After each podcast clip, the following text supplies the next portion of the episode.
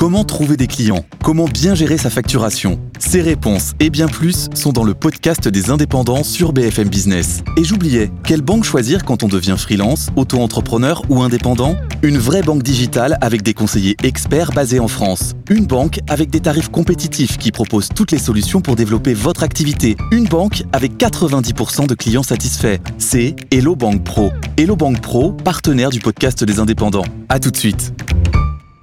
BFM Business présente Tous les jours, j'entends quoi? De nouvelles solutions, de nouvelles entreprises, de nouvelles levées de fonds. Mais c'est extraordinaire. J'ai avez dit qu'il y a un vrai souci, Mais il faut créer de l'emploi. Je suis assez d'accord avec euh, ce qui a été dit. Il suffit d'écouter BFM Business. Voilà, magnifique. Guillaume Paul, Good Evening Business. Il est bientôt 18h, soyez les bienvenus dans Good Evening Business. Dans l'actualité ce soir, nous avons un énième rebondissement dans le feuilleton euh, Atos, puisque c'est officiel, Airbus discute avec Atos. Airbus pourrait récupérer les activités Big Data et cybersécurité d'Atos. Alors là, on est sur un groupe euh, Atos qui pourrait bien, en fin de compte, être totalement démantelé. Ça serait vraiment éparpillé façon puzzle. On verra ça avec euh, Mathieu Pechberti dans, un instant. Euh, L'inflation en France, est-ce qu'elle va baisser en 2024 encore? Est-ce qu'elle va continuer à baisser dans les rayons? Ce matin, le patron de Système U a semblé nous expliquer entre les lignes que c'était pas pour tout de suite. Apparemment, ça avance pas très très vite du côté des négociations commerciales. On parlera ça avec nos experts qui arrivent à 18h15.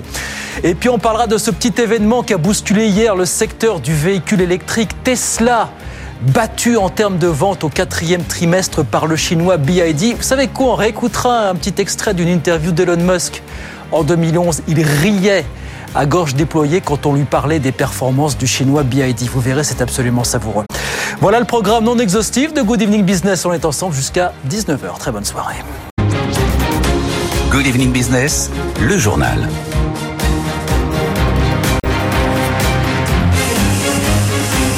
Donc, énième épisode ce soir du feuilleton euh, Atos. Vous savez qu'on adore ça. Bonsoir Mathieu Pechberti. Bonsoir Guillaume. Donc c'est officiel, Mathieu. Atos et Airbus discutent parce qu'Airbus aimerait bien récupérer les activités d'Atos dans le big data et la cybersécurité. Mais alors si, si, si ça aussi c'est cédé, est-ce que ça ne veut pas dire qu'il ne restera plus rien d'Atos? Est-ce que ça ne sera pas le démantèlement total finalement, Mathieu, euh, qui se Bon, en tout cas, c'est un peu ça qu'effectivement Atos est en train d'officialiser. On savait qu'Atos discutait avec Airbus. Ça fait maintenant très très longtemps qu'il se tourne autour euh, pour acheter ses activités de cybersécurité pour environ un milliard et demi d'euros. Mais Atos le dévoile aussi maintenant car en parallèle de ces discussions avec Airbus, il mène d'autres discussions sur une autre activité très importante du groupe Atos, qui est euh, ce qu'on appelle l'infogérance, donc euh, Ouais. ces activités historiques de, de gestion de parc informatique d'Atos, une activité qui marche, enfin qui souffre qui- beaucoup et qui marche très mal. Et euh, Atos négocie cette vente qui est déjà en fait officialisée à Daniel Kretinsky. Oui. En fait, il renégocie le prix de vente. Les discussions sont en tout cas, selon plusieurs sources, très difficiles, notamment sur le prix. Atos le dit. Et donc, c'est aussi une manière de- d'envoyer un message à Daniel, à Daniel Kretinsky que Atos n'est pas, on va dire, euh, euh, seul dans cette négociation. Il a d'autres cordes à son arc. Sauf que, au bout du compte, le groupe reste très endetté. Il y a plus de 3 milliards et demi d'euros de dettes à rembourser dans les, dans les deux années à venir et qui risque de devoir céder ces deux activités et donc effectivement d'acter son démantèlement et s'il vend ses activités à la fois Daniel Kretinsky et la cybersécurité à Airbus Bah oui. il ne resterait que des activités euh, dites de transformation digitale on va dire euh, les activités d'informatique de cloud Oui, ça s'est beaucoup agité sur le titre qui a perdu 5-6% ce soir à la Bourse de Paris. hein. Oui, ça s'est agité puisque euh, ça semblait être une entre guillemets bonne nouvelle pour le, re- le redressement d'Atos, mais Atos a aussi reconnu qu'il n'excluait pas, comme on dit. Alors, euh, ça veut dire que ça peut, ça risque de se passer, euh, euh, de mettre en place une procédure de conciliation, hein, donc une procédure judiciaire sous la protection d'un administrateur judiciaire, puisque le groupe, comme je l'ai dit, est extrêmement endetté et il va devoir renégocier, voire restructurer sa dette euh, avec ses créanciers. Et euh, s'il passe sous protection de la justice, il y a un dossier l'année dernière, euh, le dossier Casino, qui a fait beaucoup parler de lui sur ces aspects-là. Et il se prémunit en tout cas de négociations difficiles avec ses créanciers. Et donc du coup, les actionnaires sont un petit peu échaudés. Bon, discussion préliminaire avec Airbus pour l'instant. Rien ne dit que ça va aboutir, mais enfin, on est parti pas pour des discussions qui pourraient durer un, un petit moment. Voilà, nouvel épisode, il y en aura d'autres. Merci beaucoup Mathieu. Merci, Mathieu. Pechberti avec nous sur, euh, sur BFM Business. En mer Rouge, pendant ce temps, la situation est toujours très tendue. Euh, Les Américains euh, ont annoncé aujourd'hui qu'ils avaient coulé dimanche dernier trois navires des rebelles outils du Yémen, ce qui aurait causé la mort de 10 de leurs partisans par ailleurs.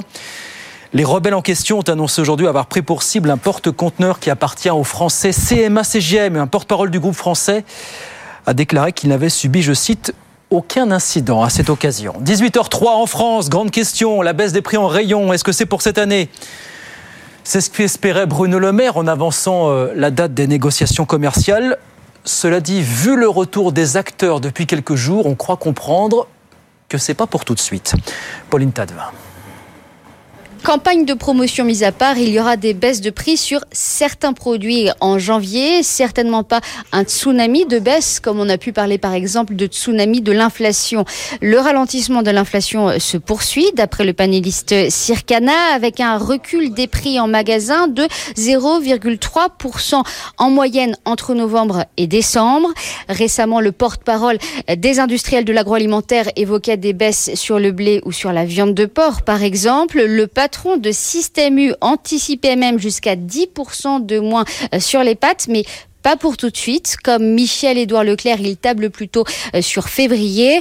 Il faut dire que les négociations commerciales ne sont pas terminées. L'essentiel va se passer en janvier, d'après un spécialiste du secteur, et elle s'annonce encore tendue entre les distributeurs et les gros industriels qui mettent en avant des hausses de coûts de production, des hausses de prix des matières premières aussi comme le sucre, le cacao, la tomate ou l'orange. Il faut donc s'attendre à des baisses, mais sur certains produits seulement.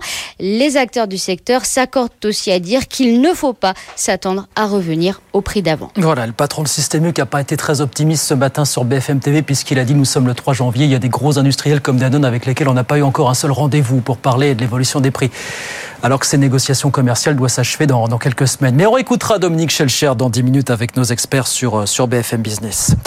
Et puis chez Airbus, eh ben le premier bilan de l'année 2023 est plutôt bon. Airbus a livré 735 appareils dans le monde l'an dernier. C'est un record. Mais le groupe sait qu'il va être obligé de faire encore mieux dans les prochaines années. Jean-Baptiste Huette. Airbus plane. En termes de commandes, 2023 est un cru exceptionnel. Le groupe devrait engranger plus de 1500 commandes nettes. Depuis le début de l'année, c'est un flux ininterrompu. 500 avions pour Air Indigo, 250 pour Air India, encore 220 pour Turkish Airlines. Le carnet de commandes déborde avec plus de 8500 appareils à construire. C'est largement plus d'une décennie de production. Une situation beaucoup plus complexe à gérer qu'il n'y paraît. D'abord, de nombreux clients vont voir la concurrence, Boeing, afin d'avoir leurs avions plus rapidement. Ensuite, il faut accélérer les cadences, bien sûr, pour livrer à temps. Airbus est d'ailleurs en train de muscler ses lignes de production. On en dénombre 7 aujourd'hui. Elles seront 10 en 2026. Industriellement, Airbus semble prêt. En revanche, les PME et les ETI de la supply chain vont devoir redoubler d'efforts. Cela suppose pour certains une modernisation de leur outil de production. Ce sera d'ailleurs le rôle du nouveau fonds Aéropartenaire 2 doté de 800 millions d'euros. Alors oui, Airbus tutoie les sommets, mais finalement l'avionneur a peu de marge de manœuvre, car c'est bien dans toute sa chaîne de sous-traitance que se joue vraiment son destin. Voilà, Airbus qui peut en tout cas s'enorgueillir d'un beau record, 735 hein. appareils livrés euh, l'an dernier dans le monde, chiffre communiqué euh, aujourd'hui. Une histoire absolument incroyable à présent, elle est arrivée à Air Liquide juste avant le réveillon. Le site de production d'hydrogène que le groupe possédait au Mexique depuis 2017 a été nationalisé comme ça, suite à un décret présidentiel qui est paru le 29 décembre, en toute simplicité. Mathilde Chaminan nous raconte tout ça. Pemex, une entreprise pétrolière d'État, reprendra immédiatement l'exploitation de l'usine d'Air Liquide située à Tula, dans le centre du Mexique. Le Français avait déboursé 50 millions d'euros en 2017 pour le rachat d'une unité de production d'hydrogène.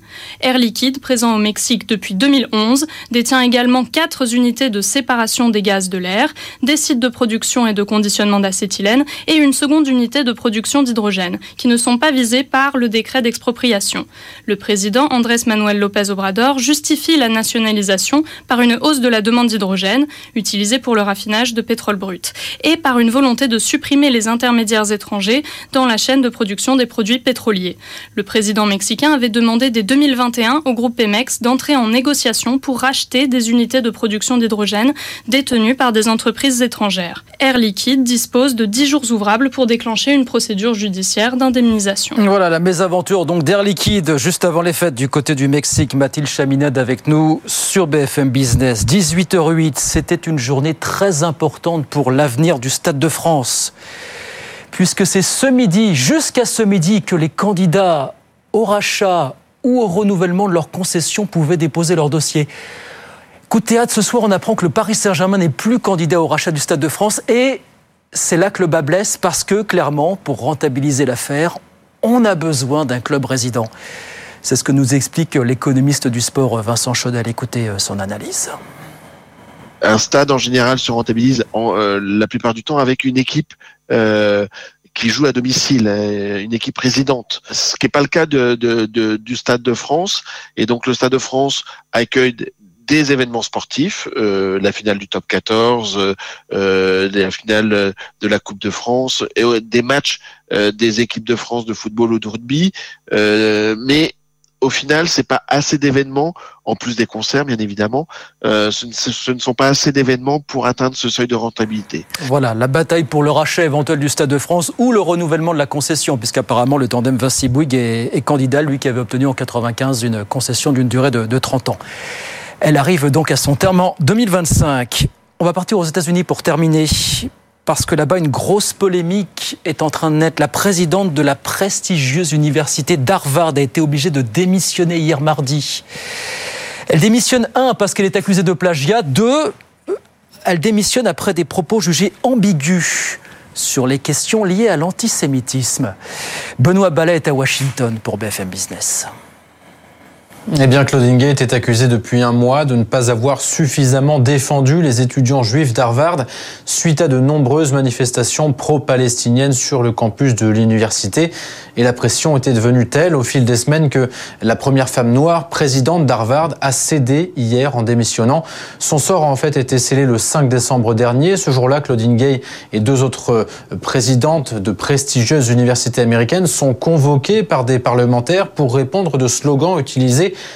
par les étudiants et manifestants pro-palestiniens sur les campus, des slogans jugés antisémites par une partie de l'opinion américaine et par les élus à l'origine de cette convocation.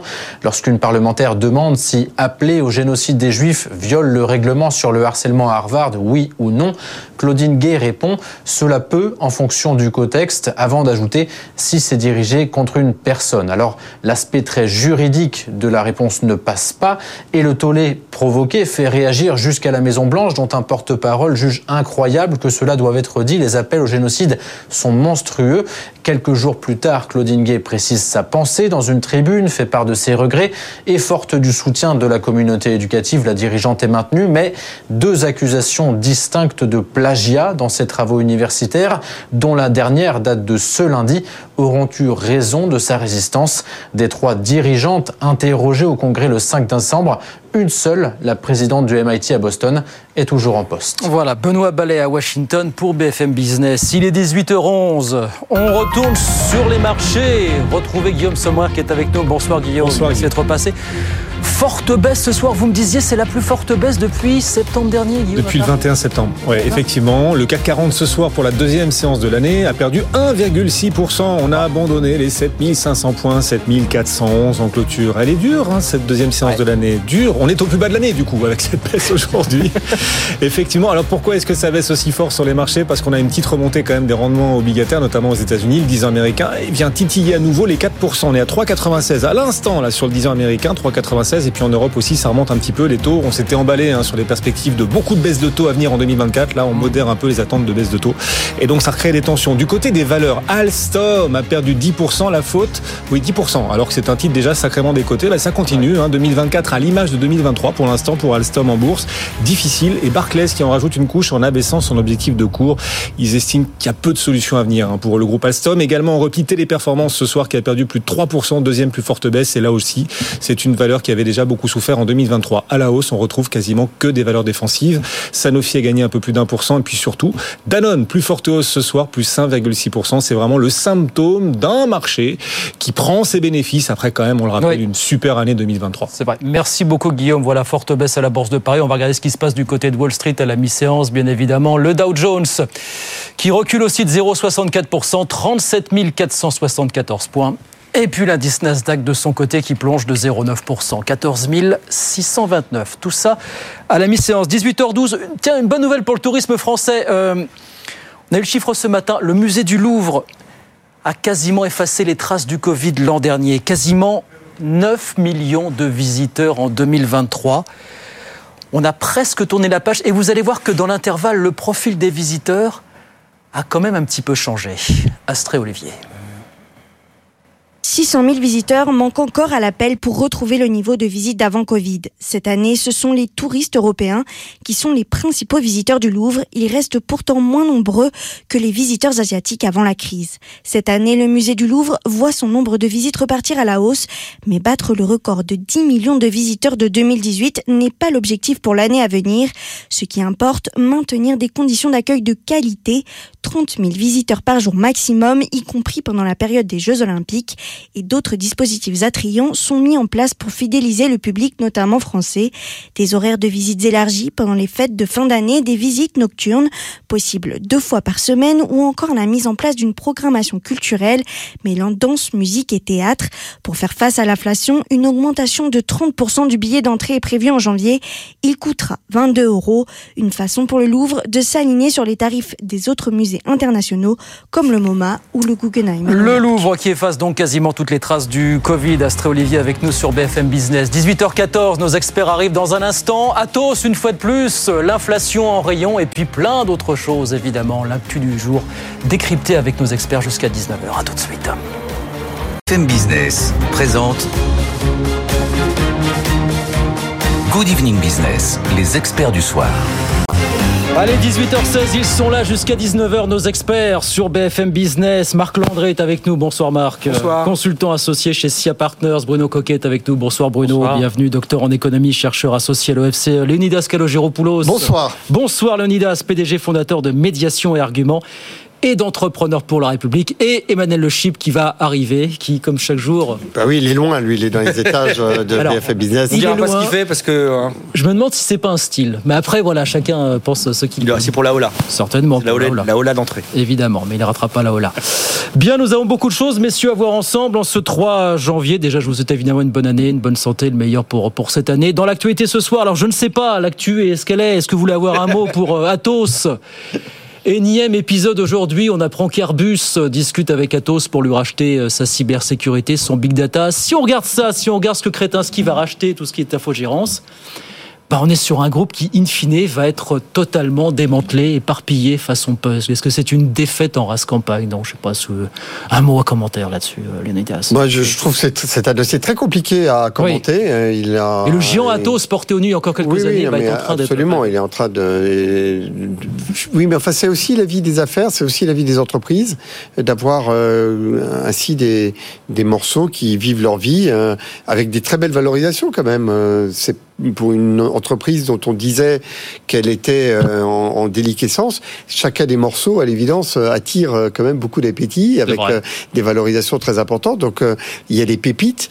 Ce que je trouve préoccupant dans cette histoire, c'est comme si, euh, face à des géants de la tech américaine, euh, où euh, on arrive à faire vivre, je sais pas, vous prenez AWS, euh, Amazon, il y a plein de métiers euh, qui sont coordonnés et ça fait de la valeur avec plein de métiers à l'intérieur.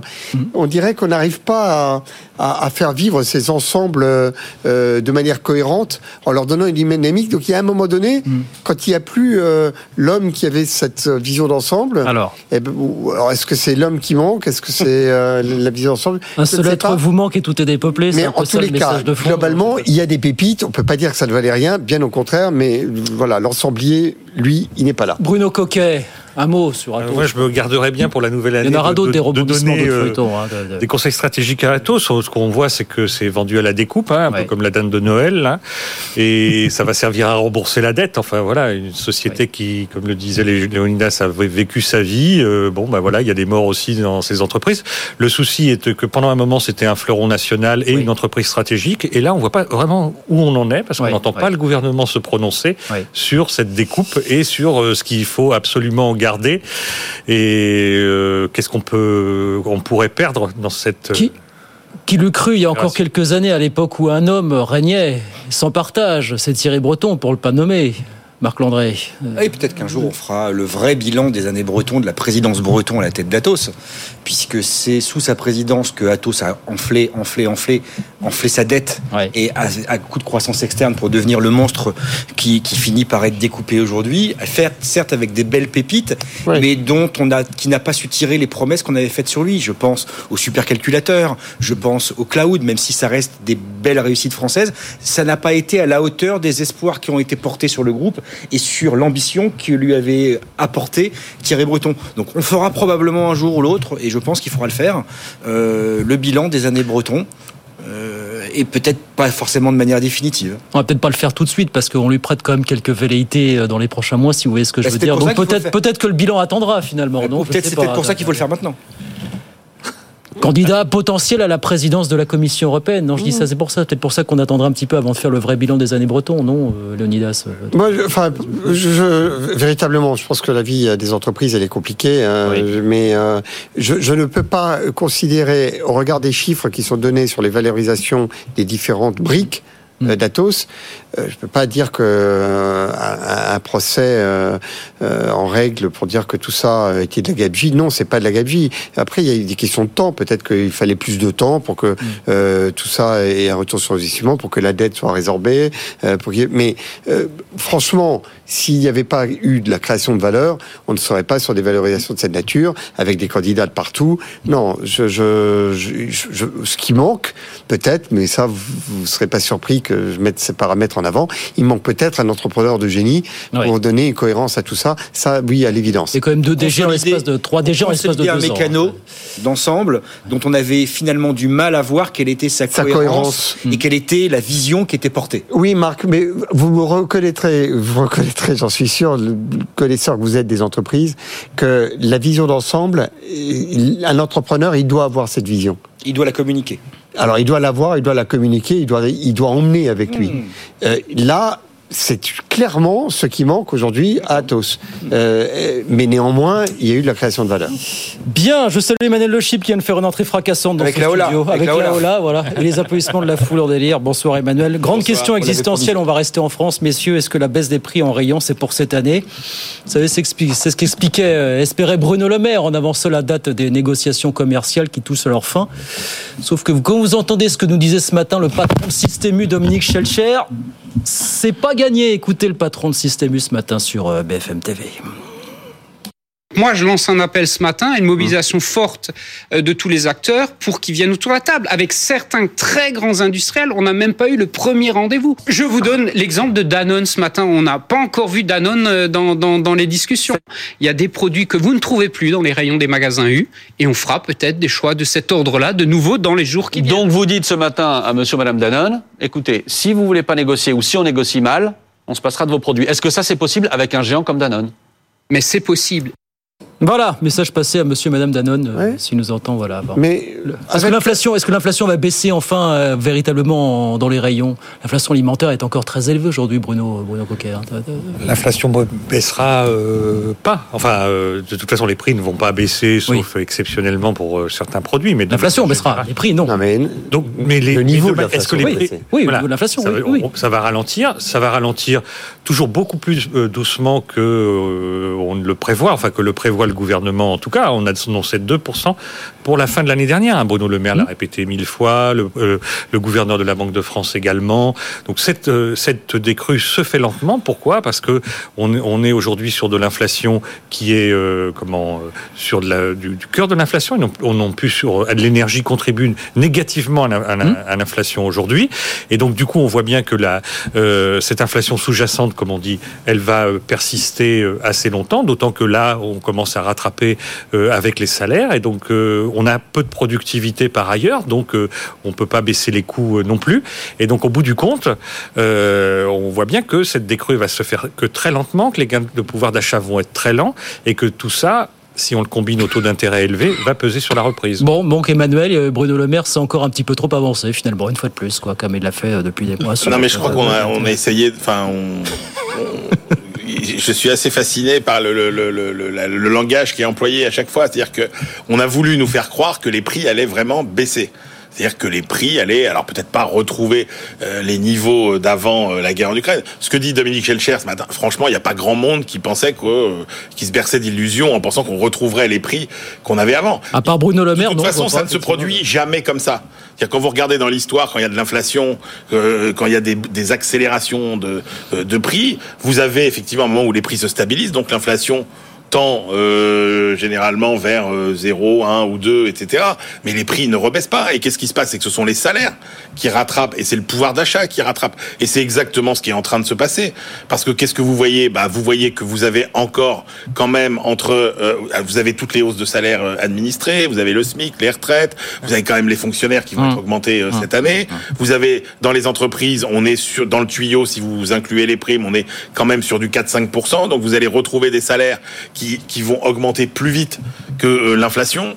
Moi, je sais pas, regardez ce que nous dit l'INSEE. L'INSEE nous dit au premier semestre, on va regagner euh, en pouvoir d'achat ce qu'on avait perdu au premier semestre euh, 2023. Donc euh, on avait perdu 1%, on va regagner 1%. Donc euh, finalement tout ça est assez normal. Après il y a quelques prix qui vont baisser. Euh, oui, ok. euh, Nous avons vendu que- les pâtes, les que- pâtes Oui, c'est oui, ça, parce qu'on se focalise sur des produits mais qui pèsent pas grand chose dans le budget euh, des ménages. Et puis franchement, on est toujours.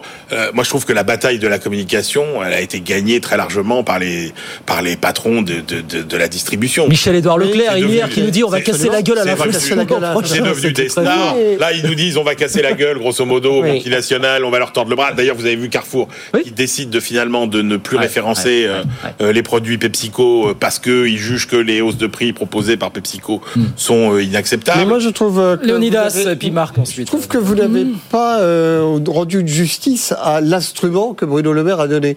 D'avoir ouvert une deuxième séquence de négociation. Alors, ça ne veut pas dire que les prix vont baisser. Parce que vous avancez les, les, les dates que, que les choses Non, changent. non, non. c'est- on, a, on a un deuxième round. On n'avait qu'un seul round euh, par an. On en a deux. Il y a, il y a- il y a un deuxième round de négociation. C'est un, c'est un, un moment de, de, de, respiration économique euh, euh, qui, qui est plutôt, euh, plutôt sain. Je pense que l'on on a deux rounds de négociation. On, a- on n'en avait qu'un par an. Maintenant, on en a deux. C'est, Ah, cette année, on en a deux. Ouais, Est-ce que est-ce que c'est pas, est-ce que c'est pas obsolète ces espèces de grands messes, même à Ah, raison bah non, de c'est deux, des- deux c'est fois des par moments an de, c'est négo pas, euh, où les, les prix se réajustent. Et en l'occurrence, il y a un certain nombre de paramètres qui ont changé euh, dans les conditions internationales, sur les coûts de l'énergie. Et donc que ça ne soit pas répercuté sur non pas une baisse des prix, mais une inflation stabilisée, je pense que c'est ce vers quoi nous allons. Et je pense qu'on n'a pas, la messe n'est pas encore dite. Marc Landré. Je pense qu'on est dans une grande séquence et une belle séquence de communication euh, dont tout le monde essaye de sortir gagnant.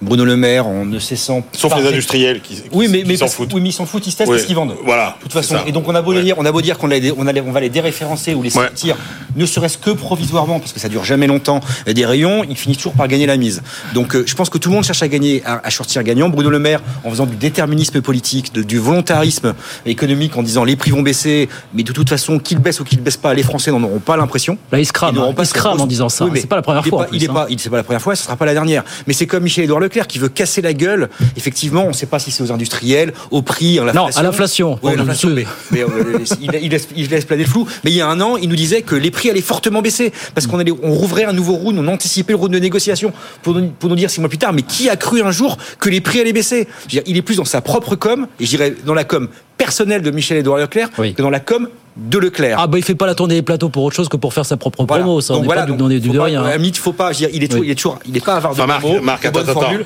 tout le monde, tout le, enfin, faut, faut- Emmanuel. faut être honnête. Tous les Français pensent que Michel-Édouard Leclerc est le patron euh, des, De Leclerc. des centres Leclerc.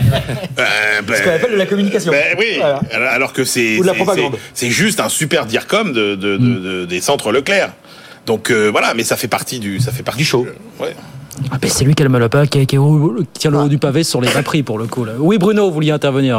Oui, non, je pense qu'il faut faire croire à personne euh, euh, que les prix vont baisser. Cette communication performative, euh, essentiellement du gouvernement. Moi, je suis aussi admiratif de la manière dont les, les, les grandes enseignes ont, ont communiqué. Euh, après, le, le- le- moi, je, je pense qu'il y a une occasion manquée du gouvernement. Il ne peut pas lutter contre la hausse des prix. Rien faire. On voit bien qu'on est comme la moyenne européenne, on la rattrape. Enfin bon, ça va aller à, à peu près. Et des actuels négocos vont ressortir des petites hausses de prix. Enfin, on le sait, voilà, c'est écrit a priori. Oui, mais en Oui. revanche, ce que ça révèle, c'est ça révèle des problèmes de concurrence. C'est tous les gens qui font du gras, comme on dit, c'est-à-dire qui profitent du, du gros bazar sur, les prix de rente, pour augmenter leur rente, leur marge, etc. On peut les identifier dans un cas comme ça. On en a identifié certains, mais c'est le moment de voir que c'est dans ces secteurs-là qu'il faut introduire de la concurrence. Euh, euh, Monsieur Schelcher nous dit que Danone ne vient pas au rendez-vous de négociation. Bon, ben très bien. Il faut s'assurer qu'il y a des entrants sur toute la filière, c'est-à-dire depuis la récolte du lait, etc., euh, qui puissent concurren qui puissent concurrencer Danone. Si Danone euh, se permet de ne pas venir sur son marché euh, natif hein, de la France, euh, c'est quand même incroyable. Et ça montre que quelque part, il sent en situation de force, alors que s'il avait des vrais concurrents, il ferait pas ça. 30 secondes avant la pause, de comment on va ressortir de cette séquence politiquement parlant dans 15 jours, 3 semaines, là, Léonidas? C'est intenable. Là, effectivement, le ralentissement de l'inflation de, est une réalité factuelle sur la, et internationale qui n'est pas véritablement que le fait des initiatives gouvernementales. Donc je pense clairement qu'on va afficher une inflation autour de 3%, mmh. que l'on aura globalement une communication sur le fait qu'elle a été jugulée et que chacun dira que c'est grâce aux initiatives qu'il a pu prendre. Objectivement, je pense que la séquence inflationniste, elle est, en tous les cas, au niveau qu'on a connu, elle est derrière nous. Ça va rester intenable quand même. Alors que, il faut être très clair, alors que dans aucun pays, le pouvoir d'achat des consommateurs n'a été autant préservé qu'en France. Ah mais ça, vous pourrez l'expliquer, le démontrer par n'importe quel chiffre, personne ne si vous mettez bout à bout à la fois tout ce qui est indexation des salaires et de tout un tas de revenus, les, et plus, les boucliers tarifaires tous les boucliers Mais c'est inaudible, mais c'est inaudible ce que vous dites. Oui, mais bon, euh, c'est la réalité. C'est pas parce que c'est inaudible qu'il faut pas le dire. Oui, oui. Voilà. Et effectivement, c'est l'ingratitude, euh, oui, c'est l'ingratitude envers les politiques pour le coup. Voilà pour cet énième épisode, cette énième déclaration de ce patron, l'un de ces patrons qui est devenu une star des petits écrans, Dominique Schelcher, le patron eh de, Système E. Ben c'est comme ça, voilà. 18h30 sur BFM Business. BFM Business présente Good Evening Business, les experts du soir. Allez, 18h34, les experts sont là jusqu'à 19h. Emmanuel Le Chypre, Marc Landré, Bruno Coquet, Léonidas Calogero-Poulos, qui avait encore un petit mot à nous dire sur l'inflation avant oui, juste sur l'énergie, parce que euh, bon, le, le, le, gouvernement a été euh, sous le, le, feu croisé des, des, des critiques sur l'énergie. Il y a eu une situation, euh, une conjonction très particulière sur l'énergie, hein, avec des centrales à l'arrêt, la mm, conjonction mm. internationale. Enfin, vraiment la pire conjonction que vous pouvez avoir. Ils ont fait tant bien que mal. Bon, aujourd'hui les prix ont baissé, on exporte. Euh, contribution positive, comme Contribution positive euh, à notre balance euh, commerciale. On, est vraiment redevenu euh, l'épicentre de, du marché européen de l'énergie de manière totalement paradoxale par rapport à ce qu'on a connu il y a 3 à 6 mois. Et je, je le dis parce que il y a un moment donné, on peut pas systématiquement dire que le gouvernement a tort sur tout ce qu'il fait, que le gouvernement se mêle de tout, qu'il n'y a pas que le gouvernement, mais qu'à chaque fois qu'il y a un problème, c'est forcément la faute du gouvernement. Là, véritablement, il y a des choses qui se sont ajustées. Le gouvernement les a traitées du mieux qu'il a pu. Euh, je, je, trouve qu'il faut regarder un peu cette séquence. Il faudrait avoir la big picture et en faire un peu. Manuel. si les prix du gaz et l'électricité augmentent cette année, ça va être à cause soit euh, de taxes, soit de hausse de coûts de transport, euh, etc. Et pas à cause de la matière première. Ah bah de taxes sur l'énergie, sur l'électricité, il y a une taxe qui revient. Sur les marchés mondiaux. Mais pour corriger des, des taxes qui avaient été temporairement supprimées, hmm. effectivement. Mais l'autre bonne nouvelle, puisque Léonidas parle d'énergie, moi je suis désolé, mais c'est quand même. Enfin, alors après on peut considérer que c'est pas une bonne nouvelle, mais je veux dire, les, les, les prix des carburants, euh, ils vont sans doute sans doute encore baisser. Quand vous regardez, hmm quand vous regardez les prévisions sur l'offre et la demande au premier semestre, que manifestement il y a plus d'offres que de demandes. Quand vous regardez les prix sur les marchés à terme, les prix anticipés, aujourd'hui on est à 78 dollars le baril. En juin, on est à 66 dollars le baril. Donc un pétrole moins cher. Je vous rappelle quand même qu'une grosse partie euh, de la hausse du prix euh, du litre de carburant, c'était euh, les coûts de raffinage, hein, parce que les marges de raffinage, elles avaient explosé. Ça représente entre 3 et 5 centimes d'habitude du prix du litre. On était monté à 15-20 centimes du prix du litre. Et là, par rapport aux pics, qui étaient encore les pics de cet été, les coûts de raffinage, ils ont été divisés par deux à la fin de l'année. Donc, en gros, si on est, on est aujourd'hui à 1,75 sur le gazole ou, ou le, ou le samplon, euh, il est plus probable qu'il soit à 1,60 qu'à 2 euros dans les 3-4 mois qui viennent. Non, pour ça, ce sont des paramètres euh, voilà, sur lesquels il n'est pas totalement évident de dire c'est la faute du gouvernement. Mais ça, j'ai passé. Nous avons un sujet marronnier, comme on dit en sujet, début d'année 2024. Bah, vous, savez, vous savez que les métiers qu'on fait, comme on dit. Glacé hein, ou pas Comment? Glacé le marronnier. Je sais pas. On en parlera plus la semaine prochaine sans doute. Non, c'est la question un peu tarte à la crème qu'on pose à nos intervenants. Emmanuel Le Chip qui était déjà là hier soir, il y a eu droit, il y aura droit ce soir encore. L'année 2024 en France, au sortir des vœux d'Emmanuel Macron, est-ce que vous avez senti dans sa voix, dans les mots qu'il a employés, une volonté d'aller encore de l'avant sur les réformes en 2024 Alors on nous parle de loi Pacte 2, on entendait parler de loi Macron 2 dernièrement. Est-ce que vous avez le sentiment qu'il est toujours dans cet état d'esprit de retourner peut-être aux sources du macronisme. Avec une loi Macron 2, puisqu'il en a parlé, il en a entendu parler il n'y a pas si longtemps finalement.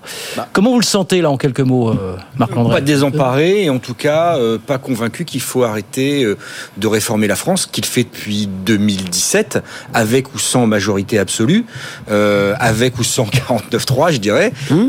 et donc il va continuer à le faire. On sait qu'il va, il veut, il veut casser la gueule aux normes. Mmh.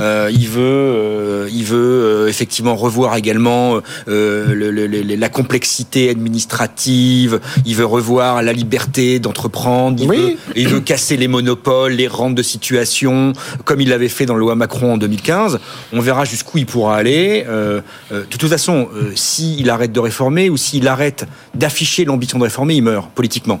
C'est la seule arme qui lui reste pour pouvoir continuer, durer jusqu'en 2025. On parle de réformes économiques. Hein. Réforme économique. La, la, fin, pas de fin de vie, fin de vie. Voilà, exactement. Non, non, réforme économique, croissance, EPA, etc. Et puis après, on va voir aussi ce qu'il va faire sur le RSA, ce qu'il va faire encore sur l'assurance chômage. Il y aura forcément des petites notules à droite, à gauche, mais il ne peut pas faire autrement que de continuer à avancer. Bruno... De toute façon, même quand ça va mal, il faut accélérer. Il faut accélérer. Bruno Coquet, est-ce qu'il y a encore la place? Et pourquoi, dans l'idéal pour vous?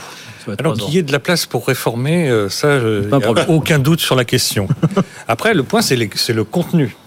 Moi, il, a une formule, il m'a dit, il a dit, euh, il m'a pas dit spécialement. Euh, oh, on va prendre des trucs. Là. Il vous parlez entre nous. Bah. c'est vrai. Mais il a dit, ça va être l'année des résultats. Sous-entendu, comme il n'y en a pas eu avant. Alors, il est vrai que quand on regarde les évaluations des lois précédentes, dont, la loi Pacte, etc., faites par France Stratégie, les, les résultats sont pas flambants.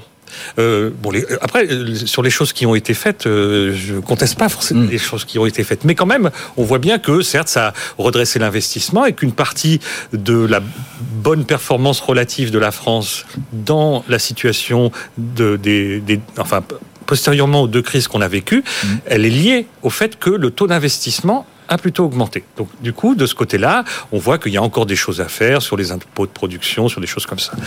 Euh, après ça, il n'a pas été très euh, diminuer la protection sociale. Euh, juste en, en, coupant dans les dépenses, sans couper dans les recettes, c'est toujours très important de le dire. Ça n'a aucun sens. On a, on a, euh, euh, je l'ai dit mille fois ici, il y avait zéro diagnostic sur sur le, le euh, comment euh, sur les retraites, puisqu'on a contesté tout ce qui était dans le corps. Ce qui a été fait était vraiment le, ce qui pouvait être fait de plus pauvre. Sur la loi immigration, zéro diagnostic pour en tout cas la partie travail que je, que je connais.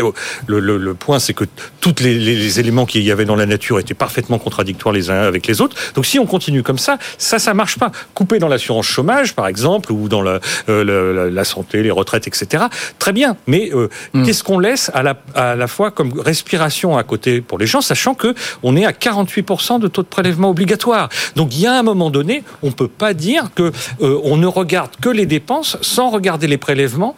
Euh, L'État fait de plus en plus et fait de plus en plus mal, puisque comme le disait Emmanuel Macron lors, dans la tirade du, du pognon de dingue, c'est et les pauvres sont toujours aussi pauvres.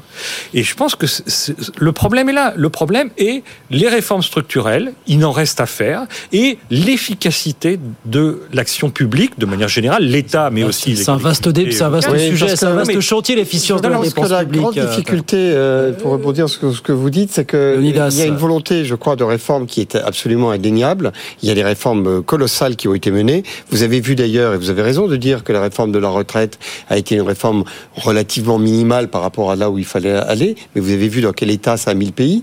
Il y a un moment donné, il faut regarder aussi quelle est l'attente du pays vis-à-vis de son État.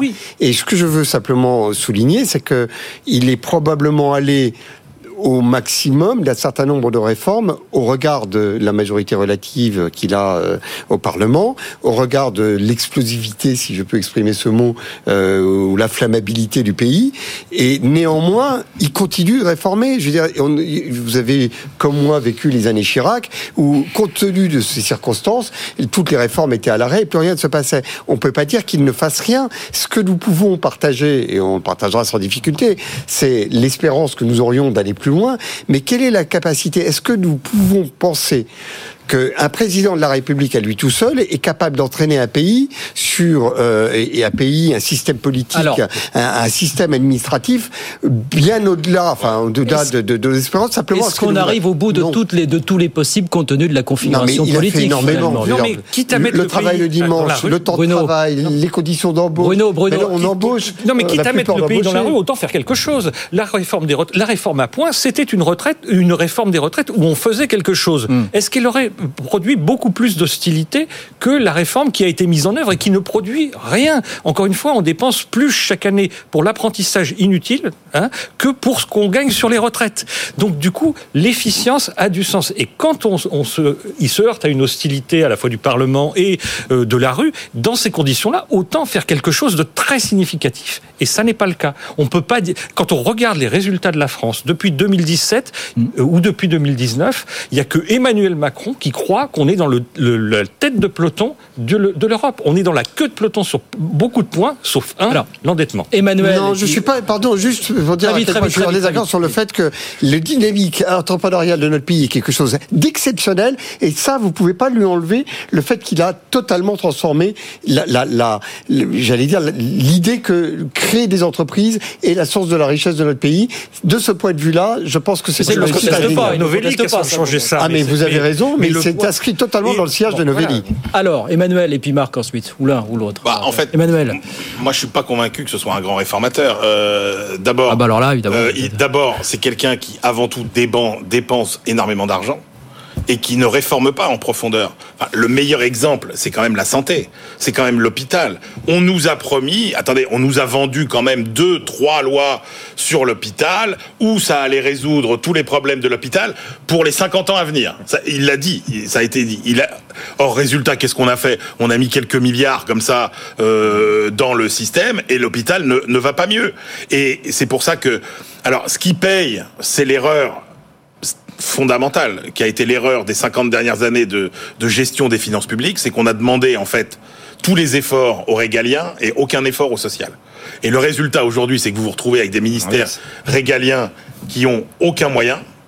Donc euh, la police, la santé. On les augmente quand même les moyens. Non, La- la- la- on les la augmente un peu. la On a désarmé. On parlait la de réarmement. Attends, attends, euh, Marc, je suis désolé. On parlait de réarmement. euh, on a désarmé la santé, on a désarmé l'école, on a désarmé la police. Mais leurs moyens n'ont jamais été aussi on a- élevés. on a- non mais Les là, moyens n'ont jamais été aussi élevés. pendant- Efficacité. mais non, ça et, et par contre, on a été chercher aucune efficacité du côté du social, et c'est là qu'aujourd'hui il y a de la rationalité. Moi, ce que Oui, je oui, considère que le ouais. travail qu'a fait Bruno euh, quelque part, il montre que on dépense quand même n'importe comment. Alors. et Emmanuel Macron, il a dépensé beaucoup. Marc Pourquoi c'est pas non plus un grand réformateur? C'est parce que un, alors qu'il n'a pas de majorité, euh, il s'est attaqué quand même à deux réformes à deux réformes qui prenaient frontalement et qui ont gaspillé une énergie réformatrice considérable alors qu'il y avait bien mieux à faire. Et quand je dis qu'il y avait bien mieux à faire, parce que je pense pas qu'il faille euh, considérer qu'un grand réformateur c'est quelqu'un qui met euh, euh, ses coucougnettes sur la table et qui impose et qui etc.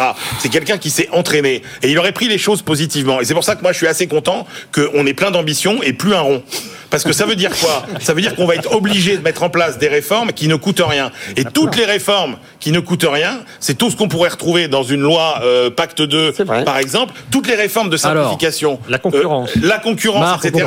Tout ça, ça coûte rien et ça génère pour le coup de, de la croissance. Ça, une. Marc Landré, pour conclure Eh là-dessus. oui, mais voilà. Est-ce que, les meilleures réformes sont celles qui ne coûteront pas finalement dans les prochains mois de- de- En tout cas, les meilleures réformes, c'est celles qui produiront des résultats et qui seront efficaces.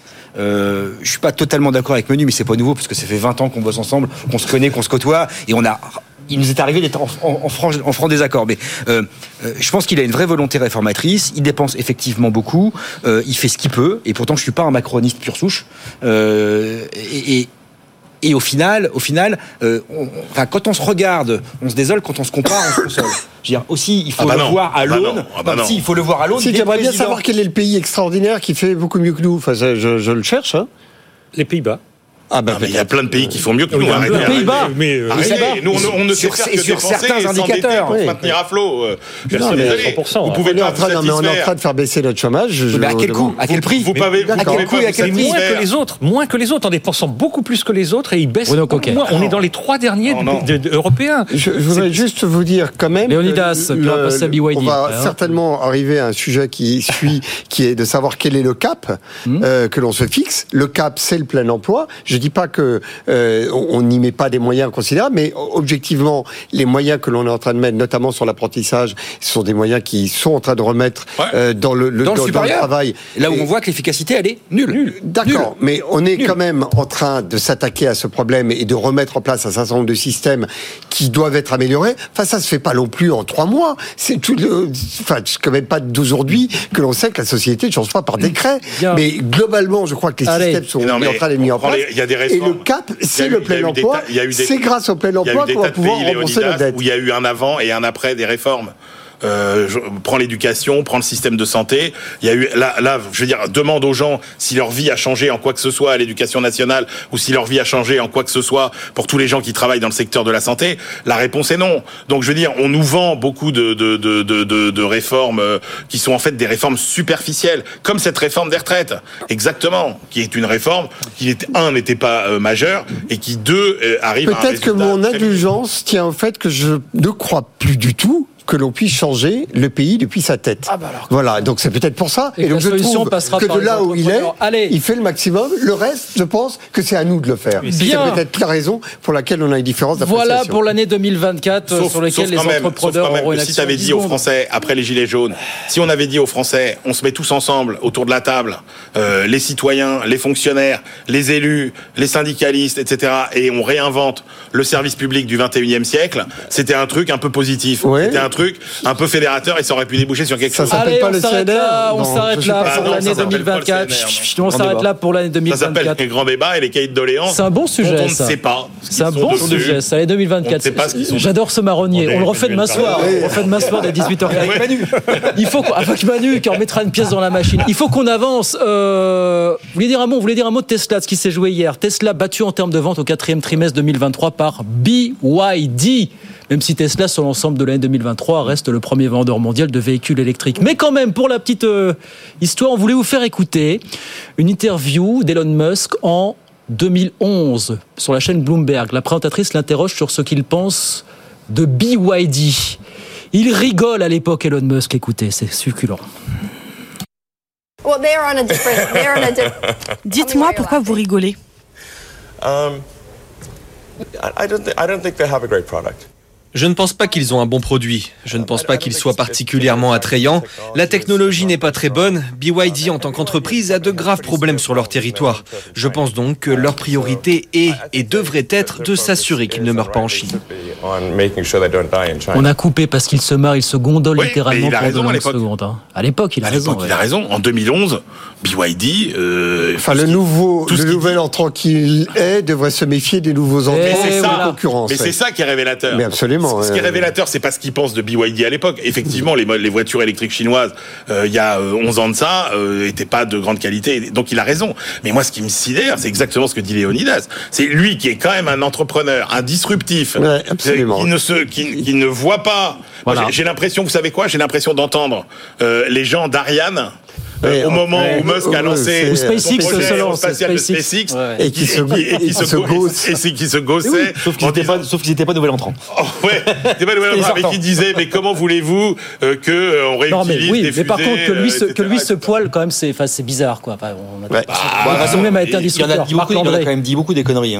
Oui. Donc on pourra à chaque sujet re- ressortir les interviews d'Elon Musk il y a 10 ans, 5 ans, 8 ans sur cette thématique-là. Moi, ce que je trouve ce qui est très intéressant, c'est de voir à quel point les nouveaux entrants sur le système, comme disait Emmanuel, euh, sont en train de se tailler la part du lion et de fabriquer euh, l'industrie automobile de demain et de mettre petit à petit dehors. Alors ça va être long, ça va être lent parce qu'on a vraiment changé de modèle. Maintenant, on fabrique des ordinateurs qui roulent. C'est plus de la mécanique, c'est plus de l'huile, c'est des ordinateurs qui roulent. Donc ce sont les électroniciens qui ont pris le pouvoir par rapport aux mécaniciens. Et ça, c'est l'enjeu de la décennie à venir Absolument. automobile. Et c'est vraiment, Et là, on notre est à une enjeu. inflexion. Et c'est notre enjeu de Leonidas. devenir les nouveaux entrants face aux Américains et aux Chinois. Et ça, c'est un enjeu euh, de- Majeur. de- de- majeur et de tous les matins chez nous. Bruno Coquet, c'est l'arroseur arrosé là pour vous, Musk Euh, oui, alors moi je pense que euh, on peut critiquer des tas de choses d'Elon Musk, mais c'est quelqu'un qui a fait les choses. Ah oui, bien et donc, euh, Ah, bien sûr. et- et, euh, il y a peu de gens euh, qui peuvent Oui, oui. euh, euh, se vanter d'un d'un tel bilan quand même. Et donc du coup, si on regarde euh, ce qu'il a produit industriellement, que ce soit les fusées, les voitures, etc. Enfin, moi je pense que les Tesla sont mal finis euh, à l'intérieur, hein, que les concurrents sont bien meilleurs, mais euh, néanmoins. Les Chinois, notamment, notamment. Comment? Les Chinois, notamment. Not- notamment les Chinois, mais pas seulement. Je veux dire, c'est quand, quand on monte dans une Tesla, enfin franchement, c'est mal fini. Mais après, la batterie est très bien. Mais donc du coup, euh, on voit bien qu'il a fait des, des- des tas de choses. Après. Qui, qui rigole quand on lui présente un concurrent qui a une voiture merdique à l'époque. euh, moi, je trouve ça normal. Enfin, même dans la com, c'est normal qu'il fasse comme ça. euh, Sauf quand on lui euh, ressort 12 ans. Après ça, je pense pas que, pense que si on lui posait la question aujourd'hui, il n'aurait pas la même réaction. Et Non, voilà. probablement pas. Il nous reste 5 minutes, c'est l'heure de notre nouvelle séquence. Avec désormais, on inaugure cette nouvelle séquence à la fin de chaque émission. Ça s'appelle coup de cœur, coup de gueule. Vous avez chacun 30 secondes, enfin je dis 30 secondes, je vous connais. 30 secondes pour exposer un coup de cœur, un coup de gueule relatif à une information économique, pas forcément du jour, dont vous avez envie de vous extasier, que vous avez envie de, de vous lamenter. Voilà. 30 secondes chacun. Bah, Léonidas, tiens, on va commencer avec vous. 30 secondes, Léonidas Calogéropoulos, c'est parti. Merci. Écoutez, je voulais profiter de cette séquence pour tirer un, un coup de chapeau euh, à tous ces Français qui travaillent plus que tout le monde. Vous savez que l'on stigmatise régulièrement euh, notre pays comme étant celui où on travaille le moins.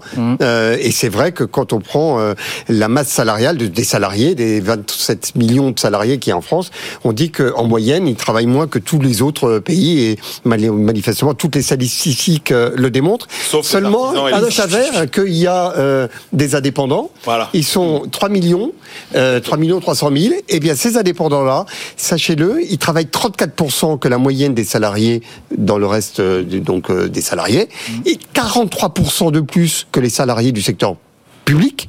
Et donc vous avez là des gens qui travaillent plus que tout le monde, 3 millions de Français qui tirent la locomotive du travail, qui sont passionnés par ce qu'ils font et qui sont probablement ceux sur qui il faudrait s'appuyer. Qui s'épuise un peu.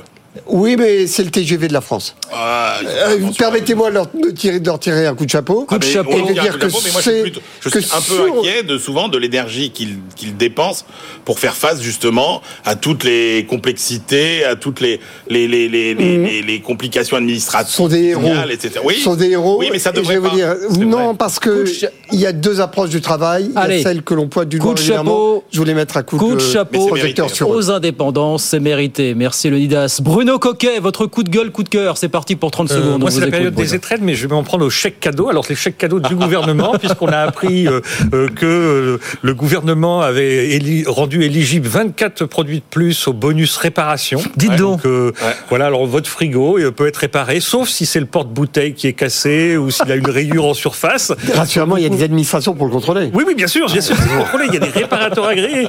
Et donc, moi, j'ai vérifié près de chez moi, il est très très loin. euh, donc, euh, du coup, euh, et pour les vêtements, c'est pareil. Hein, euh, on rappelle que selon la taille de la fermeture Ouais. éclair, euh, Ou les si chaussures, la doublure est complexe ou simple, euh, il faut envoyer deux photos et dans les deux mois, on vous répond. Donc, du coup, stop à tout ça, ce qui n'apporte rien, qui ne fait pas baisser les prix, qui les fait plutôt augmenter et qui coûte cher aux contribuables et zéro évaluation sur ces sujets. Et ben voilà, dernière numéro du gouvernement. Les chèques cadeaux c'était le coup de gueule de Bruno Coquet. Marc Landré, c'est à vous. Coup de cœur, coup de gueule. Vous avez 30 secondes, mon cher Marc, on vous écoute. Moi, je voudrais euh, paraphraser euh, en ce début 2024 Jean-Jacques Goldman qui disait en 1985 en France, on n'a plus le droit d'avoir faim ni d'avoir froid. Or, aujourd'hui, début 2024, la France, septième puissance économique mondiale, dont Emmanuel Macron nous parle du mérite français de cette année 2024 qui s'ouvre devant nous. On a encore faim, on a encore froid et on a des restos du cœur qui sont une institution nationale qui sont obligés de refuser, refuser du monde, de baisser les paniers de soins et d'aide parce qu'ils ne font pas que de la distribution alimentaire, ils font, les Restos du Cœur développent tout un tas de services à destination des plus précaires et des plus pauvres. Et cette année de mérite français, on a les Restos du Cœur qui sont obligés de restreindre leurs prestations et leurs services. Je trouve ça scandaleux. Pour moi, c'est un vrai coup de gueule atemporel. Manu sait de quoi je parle parce qu'on on en a souvent parlé par le passé ensemble. Et je trouve Et que en 2017, on nous avait pas promis qu'il y aurait plus euh, un, un Français qui dormirait dans la rue. Bah, zéro on- SDF, c'était déjà. Zéro SDF, non. zéro SDF, c'était Lionel Jospin.